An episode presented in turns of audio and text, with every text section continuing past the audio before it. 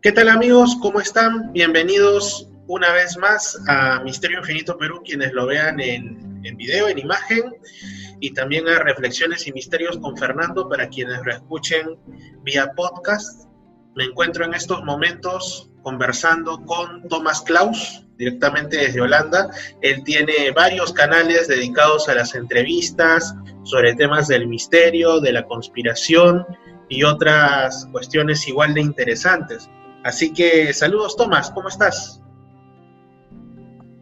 Hola eh, Fernando, muchas gracias por haberme invitado y buenos saludos a todos tus espectadores, la gente que vaya a ver eh, esta entrevista. Tú has estado también varias veces en mi canal y bueno, estoy muy contento de esta vez estar en tu canal. Gracias a ti, Tomás. Bueno, creo que podemos empezar hablando de, pues, cómo fue que te empezó a interesar esto del misterio, de la conspiración, de, lo insólito, ¿no? Que de repente allá en Europa está bastante más difundido que aquí en Hispanoamérica, donde es un tema hasta cierto punto desgraciadamente marginal en, muchos medios de comunicación, allá se lo toman algo más en serio. ¿Cómo así te, te empieza y cuándo te empieza a interesar estos temas? Bueno, en eso de que en América Latina eh, esto del misterio es eh, marginal, no estoy tan de acuerdo. Eh, quizá cosas paranormales, conspiraciones y tal, sí, pero en ovnis tenéis una casuística mucho más rica que en Europa, ¿no? Pero bueno, yo interesarme, pues, eh, o sea, eh, a través de, primero a, través del, eh, del, cine, ¿no? Cuando era pequeño, y luego, pues, leyendo eh, libros y tal, encontré una vez un libro en un lugar y así de casualidad lo leí, ¿no? Un libro así pequeño, 100 páginas o así que te lo podías leer un poco más de, de una hora, escrito por Jiménez del Oso y ese fue pues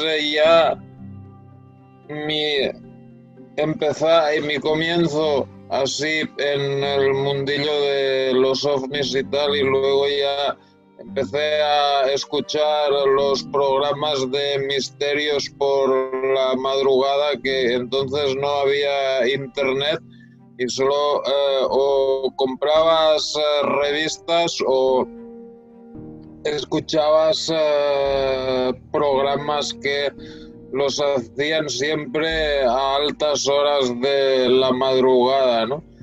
Y bueno, mucha gente, pues, eh, no sé, eh, igual no conocerán a Sebastián Darbo o eh, otros que había en aquella época, ¿no? Bueno, en realidad yo un poco he escuchado sobre Sebastián de Arbó por más que nada por revistas. Alguna vez lo mencionaron, me acuerdo eh, cuando yo era niño, allá por fines de los noventas, intentaron resucitar la mítica revista Karma 7. Creo que solamente llegaron dos o tres números aquí a Perú, también de ahí no salieron más y ahí lo mencionaron en algunas ocasiones, pero bueno. O sea, más o menos estamos hablando de que tu encuentro con estos temas fue quizá en los 90, me equivoco, por ahí aproximadamente. Sí, en los, eh, en los 90. Bueno, de hecho ya en el, eh, en el 89 así ya eh, veía en la televisión el, el programa Cataluña Misteriosa que eh, bueno, que también es de, era de Sebastián Darbo, eh, eh, O sea, tú has vivido en España un buen tiempo. Sí, viví en España hasta el 2000, 2002, ¿no? Y bueno, vine aquí y aquí en Holanda sí que es marginal lo de los uh, lo de los ovnis misterios y tal, ¿no? O sea, eh, viene aquí en el 2002 que bueno, ya mucha gente tenía internet, pero no era tan, o sea, igual pues yo qué sé, algo menos de la mitad de la gente tenía internet en aquella, en aquella época. Y aquí no había ni revistas ni nada, ni programas ni nada como hay eh, en, eh, había en España. Y bueno, de la casuística también es bastante pobre. Lo único, tenemos el caso Susterberg que, que bueno, muchas veces lo clasifican como como uno de los diez más importantes que, que un ovni triangular pasó varias veces por encima de, de, una base militar que entonces la usaban los americanos, pero de ahí a poca, poca cosa, poca cosa más. Eh, pero ya luego en el 2000 eh, 2008 o 2009, ahí ya me, por ahí me puse el internet y sobre todo ya a partir del 2010 empecé otra vez a meterme en el tema de los eh, misterios, ¿no? Primero eh, solo mirando, ¿no? Luego empecé con un blog eh, que era en inglés, escrito en inglés Luego tuve podcast que, bueno, no eran míos. Lo único que hacía era eh, agarrar vídeos de otros, les quitaba el audio y los subía a este a iVox, eh, audios de, JL, Alberto Canosa, gente así poco famosa y, luego ya cuando ya me dieron el toque por el copyright y todo eso, pues empecé a hacer los míos propios podcasts y ya luego pensé, bueno, si hago audios puedo hacer vídeos también y ya empecé el canal en el 2014.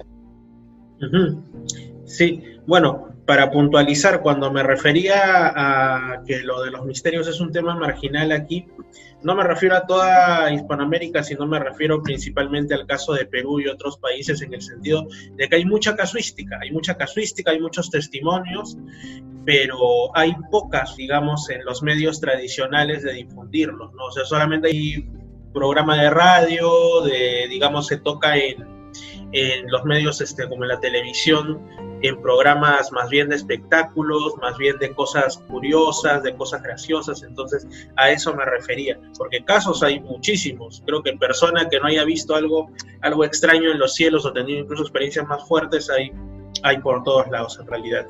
Y justamente tú has mencionado a JL, a Alberto Canosa y a otros, desde tu punto de vista de estos y otros investigadores, ¿cuál digamos este exceptuando a Sebastián de Arbó, que ya lo has mencionado, ¿cuál te parece más interesante o que ha dado un mayor aporte o que te ha marcado a ti, digamos, no sé si en tu estilo o al menos en tu forma de enfocar el misterio?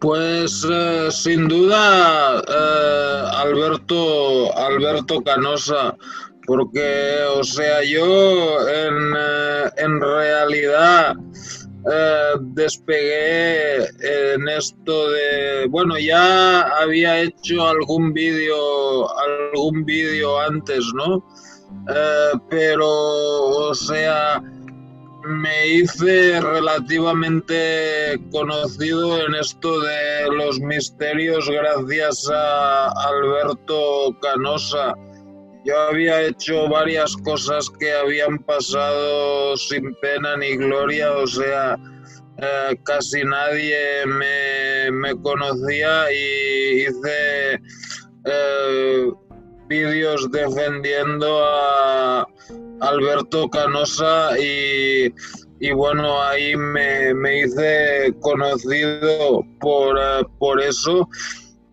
Y, y, bueno, luego ya empecé a hacer eh, vídeos sobre todo, todo un poco, ¿no?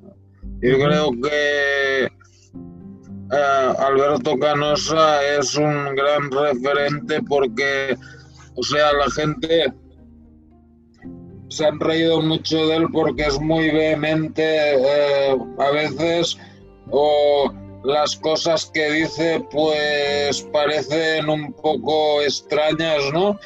Pero al final se ha ido confirmando todo, o sea, lo de los gigantes, todos se reían de eso y bueno, ahora todo el mundo habla de, gigantes y, eh, y, y todas esas cosas, ¿no? así es. Y dentro de todos los misterios, dentro de todos los temas también de conspiración, etcétera, que has tenido oportunidad de conocer, que te han mencionado, que tú has descubierto de repente también, ¿cuál es el que te parece más llamativo, más impresionante o más importante en todo este tiempo que ya llevas en el mundo del misterio? Yo creo que el, eh, tema extraterrestre es eh, lo, más importante, ¿no? Porque, o sea, eh, yo creo que el tema de la conspiración está supeditado al, al tema extraterrestre, ¿no? Porque, o sea, todo esto de nuevo orden mundial, Illuminati, todo esto, yo tengo la, sensación que eh, lo, controlan ellos, ¿no? Todos estos seres eh, y secretos que guardan todas las sociedades secretas, pues es la, la verdadera historia de la humanidad, de que el, la intervención extraterrestre y todo eso, y... Eh, y bueno, luego estos extraterrestres pues seguramente saben toda la verdad de quiénes son los dioses, los demonios y, todas, eh, todas estas cosas, ¿no? Eh, porque eh, luego nos falta saber, ¿no? O sea, si realmente son extraterrestres de otros planetas o, son eh, este, de otra dimensión o, o qué realmente son, ¿no?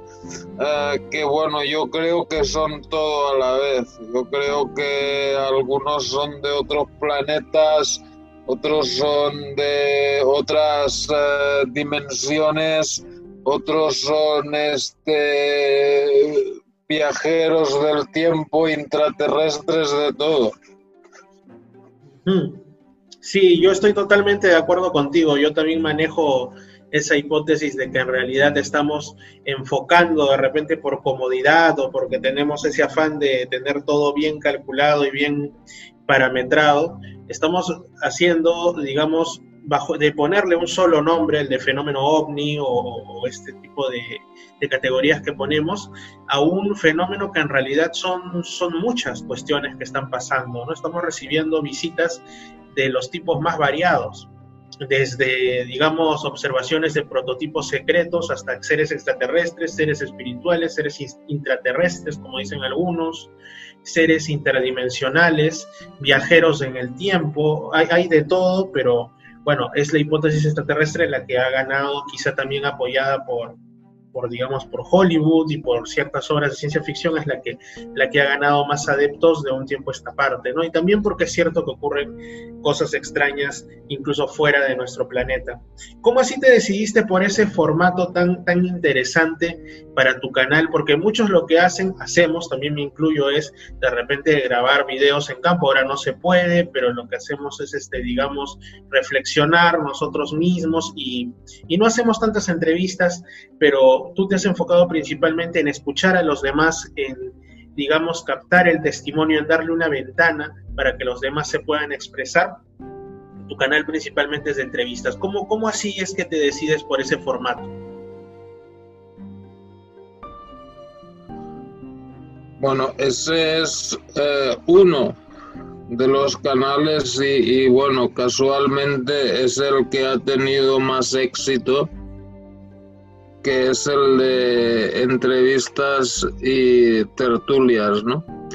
Pero tengo otros canales donde hablo, hablo yo solo, básicamente. O sea, eh, tengo otro, bueno, ahora tengo dos canales con Strike que no los podré recuperar hasta septiembre, pero tengo otro canal donde hago vídeos eh, yo solo y luego otro canal donde hacemos eh, vídeos sobre la guerra, o sea, Siria, Irak, Yemen, todo eso. Eh, y luego tengo otro que, que lo, lo, tengo un poco abandonado, que es sobre crímenes, que quiero agarrarlo otra vez y ahora estoy experimentando hacer vídeos sobre cosas de, de historia. Pero no, o sea, no es eh, este... Eh, lo único que hago, pero bueno, eso de o sea, me decidí, eh, sí, o sea, no es que lo decidiera, no fue evolucionando así porque yo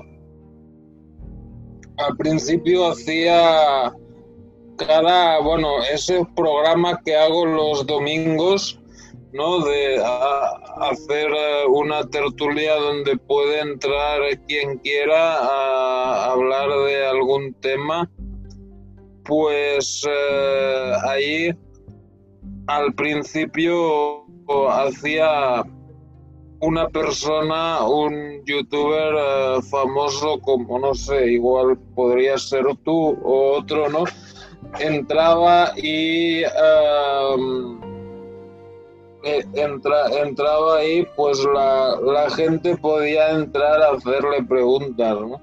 Con el tiempo eso trajo problemas porque atraía muchos trolls, ¿no? O sea, los haters de la persona en cuestión y tal venían a, molestarlo y tal. Y luego pues lo que hice fue eh, cortar el programa en dos secciones. Primera parte entrevista y segunda parte eh, tertulia, ¿no?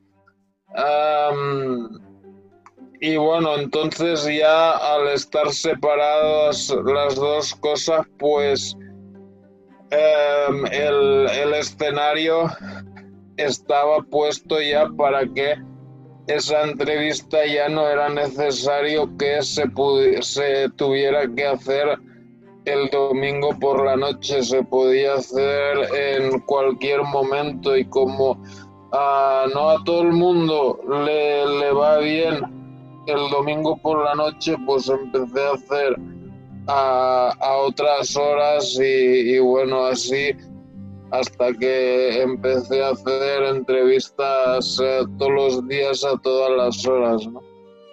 Así es, que es digamos el sello distintivo de tu canal. Y muy aparte de las entrevistas, muy aparte de los otros canales que, que también tienes, que si deseas al final los puedes mencionar, eh, ¿Cuáles, digamos, o más que cuáles, tú me imagino que como prácticamente todas las personas que existimos y hemos existido y existiremos, has tenido por lo menos en tu vida uno, dos o tres episodios que no has podido explicar, episodios del misterio, de lo que fuera, paranormal, ovni, eh, tipos indeterminados, por así decirlo, dentro del misterio. Eh, ¿cuáles o cuáles son aquellos que, te dejaron con, con, más marca o en todo caso con más dudas, ¿no? Los que más te impresionaron. Bueno, ya directamente te los puedo explicar todos porque tampoco han sido muchos, aunque bueno, muchos dirán, ah, ya está Tomás otra vez, es porque he explicado eso en otras entrevistas también bueno, varias veces eh, he visto ovnis, ¿no? Bueno, hay gente que, que son skywatchers que ven ovnis cada día, es impresionante, o sea, cada día te vienen con un vídeo diferente de, de ovnis, ¿no? Yo he visto ovnis solo dos o tres veces en, en mi vida, ¿no? Em, en, eh, el más lo más llamativo fue una vez que estábamos eh, yo, eh, mi madre, la hermana de mi madre y, o sea, mis primos, los hijos de la hermana de mi madre. Y em, los fue curioso porque em, vi en el cielo un objeto plateado triangular que em, solo varias había cinco personas en la en la ahí presentes. Tres de nosotros vimos el objeto los otros no lo vieron o sea curioso.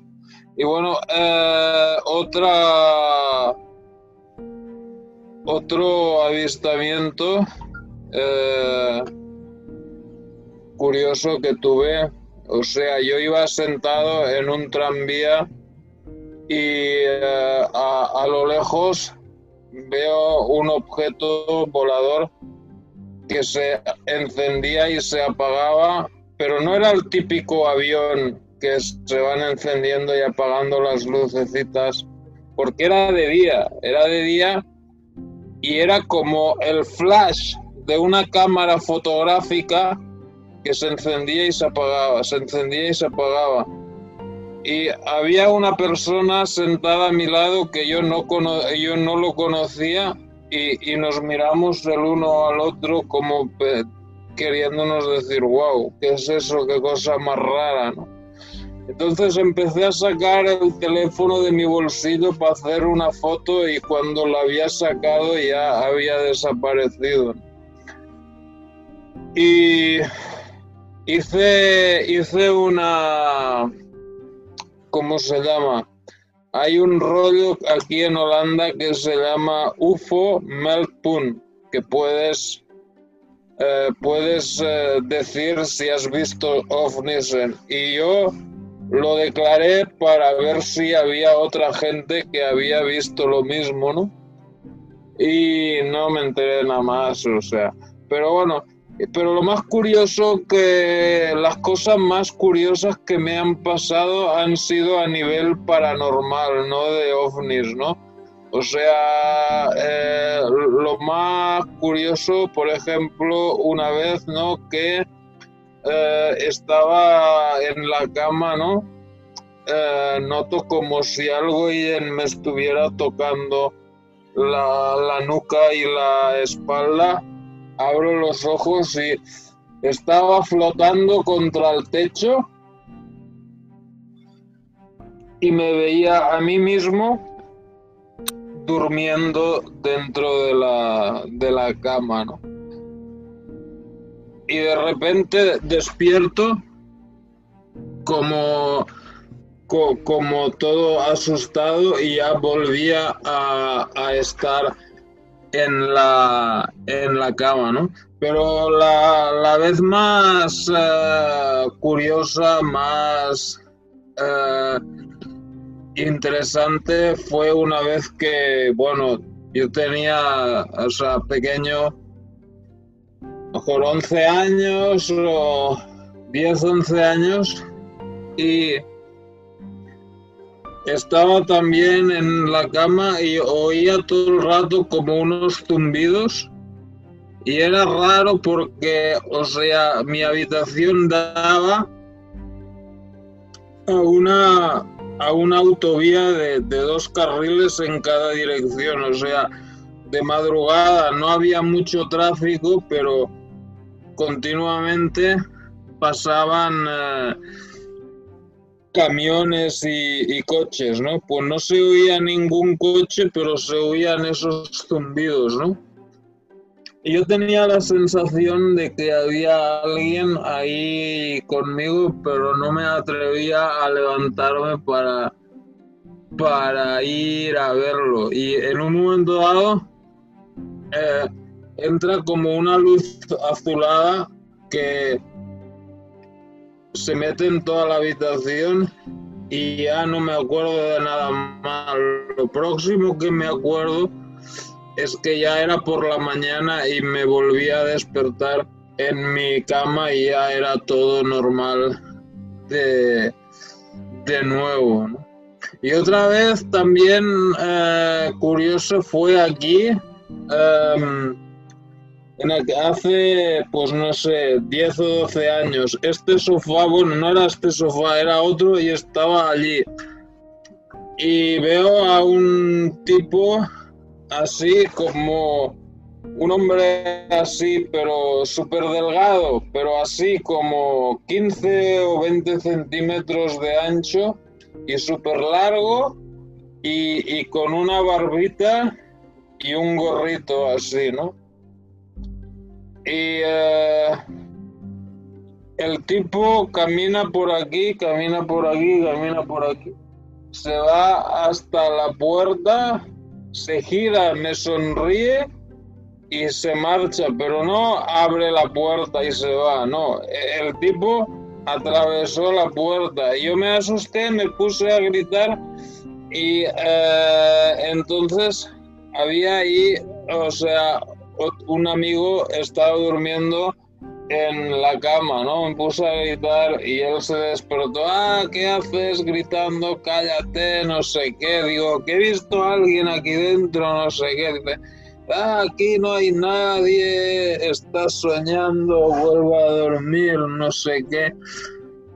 Y nos reímos los dos y ya está, pero fue raro y porque pocas semanas, pocos meses antes, se, se murió una persona eh, dos puertas más allá que lo encontraron muerto dentro de su casa y unos meses antes también unos pisos más abajo, también otro que se había, se había muerto y, eh, y lo encontraron muerto dentro de su casa. Claro, o sea que podría haber una relación. También conozco un caso similar que le pasó a un pariente mío así que tiene, que justamente se le apareció una persona que desconocía y era que la persona que vivía al frente de su casa había fallecido y él no lo sabía. No son casos recurrentes que hay de, digamos, del mundo de lo paranormal, pero que a uno, incluso cuando le interesan estos temas, si se le presentan en su vida cotidiana, pues es una emoción totalmente humana que a uno le, le puedan asustar o de hecho le, le dejan inquieto, ¿no? Y bueno, también me llama mucho la atención lo que me has contado respecto a este incidente con la luz azulada, después de la cual tú no recuerdas qué pasó, porque alguna persona podría decir, por ejemplo, que te hagan una eh, regresión hipnótica o algo así, porque podría tratarse un algún caso, digamos, relacionado a abducción o, de algún contacto que ha sido bloqueado de tu mente o que tu mente lo ha bloqueado por protección, ¿no? ¿Nunca se te ha pasado la, la idea de saber qué ocurrió tras esa luz azulada que, perdiste el conocimiento o, te quedaste dormido quizá? Bueno, supongo que puede haber sido algo de mi propia mente, un sueño mío que me haya impresionado mucho, pero también pudo haber sido una abducción o, algo así, ¿no?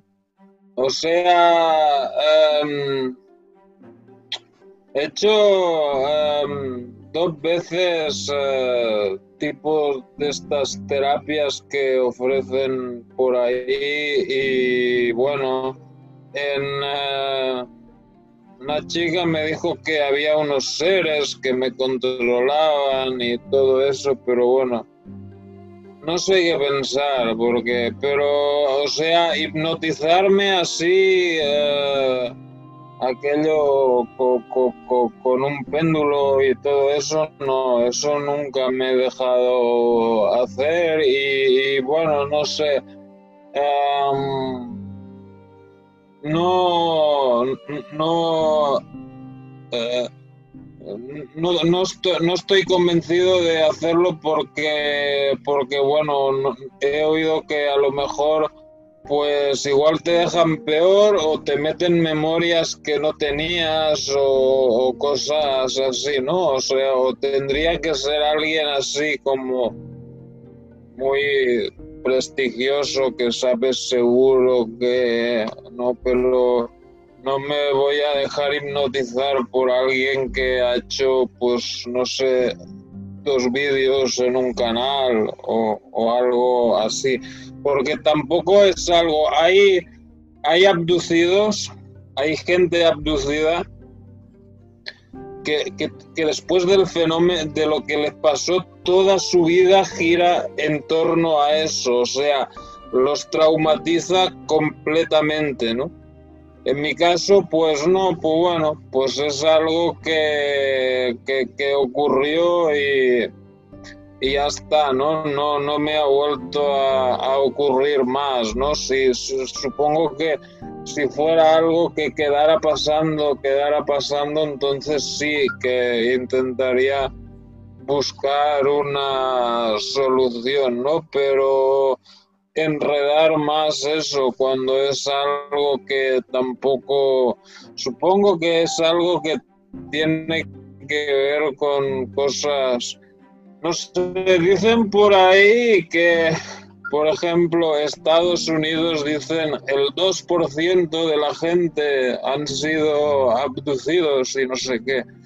Yo creo que, que, es mucho, mucho mayor, ¿no? O sea, yo creo que, que si es verdad eso de que están cambiando la raza y, todo el rollo, pues ya debe de haber gran parte de la población que son híbridos de estos y, y tal, ¿no? Porque la mayoría de la gente se piensa, se piensa, ah, invasión extraterrestre, se piensan que, tienen que venir ahí tipo Independence Day con grandes naves y todo el rollo, ¿no?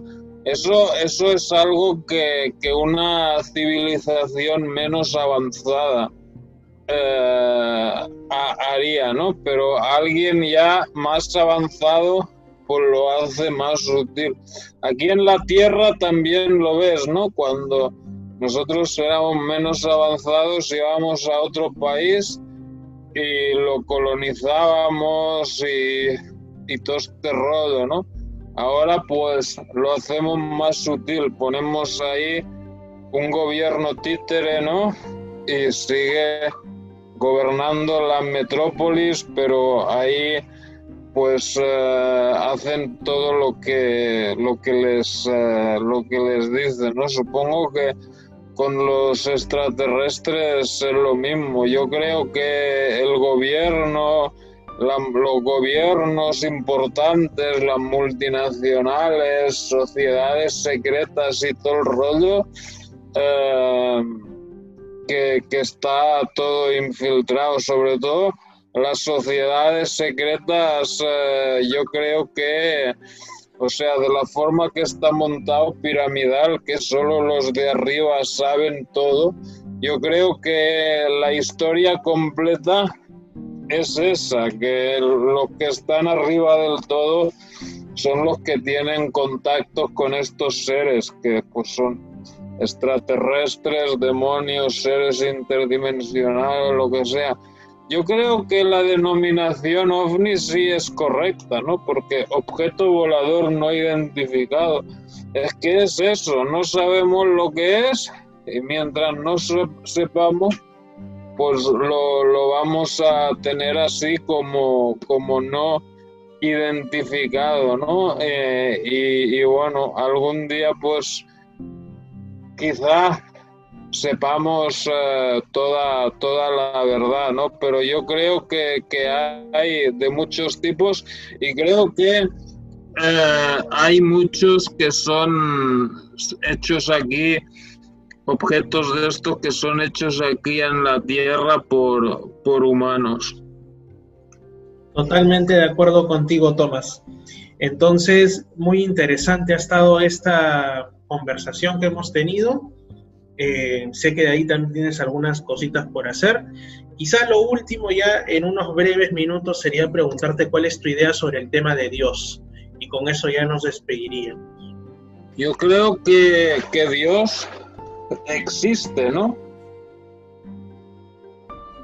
O sea, eso que dicen pues que eso Adán y Eva y todo eso, el jardín del Edén.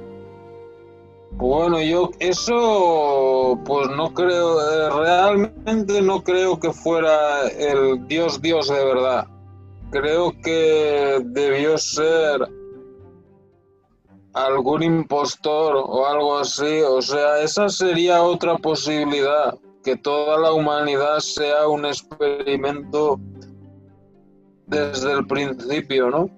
Eh, pero yo creo que, que hay, debe de haber un Dios que ha creado todo el universo y, y todo eso y, luego pues eh, este universo pues se ha ido desarrollando por sí mismo y ahí pues ciertas fuerzas han ido actuando y, es posible que incluso sea así multinivel, ¿no? O sea, que ese, ese Dios que ha creado todo sea parte de otro universo más superior y que ahí haya otro Dios y todo el rollo, ¿no?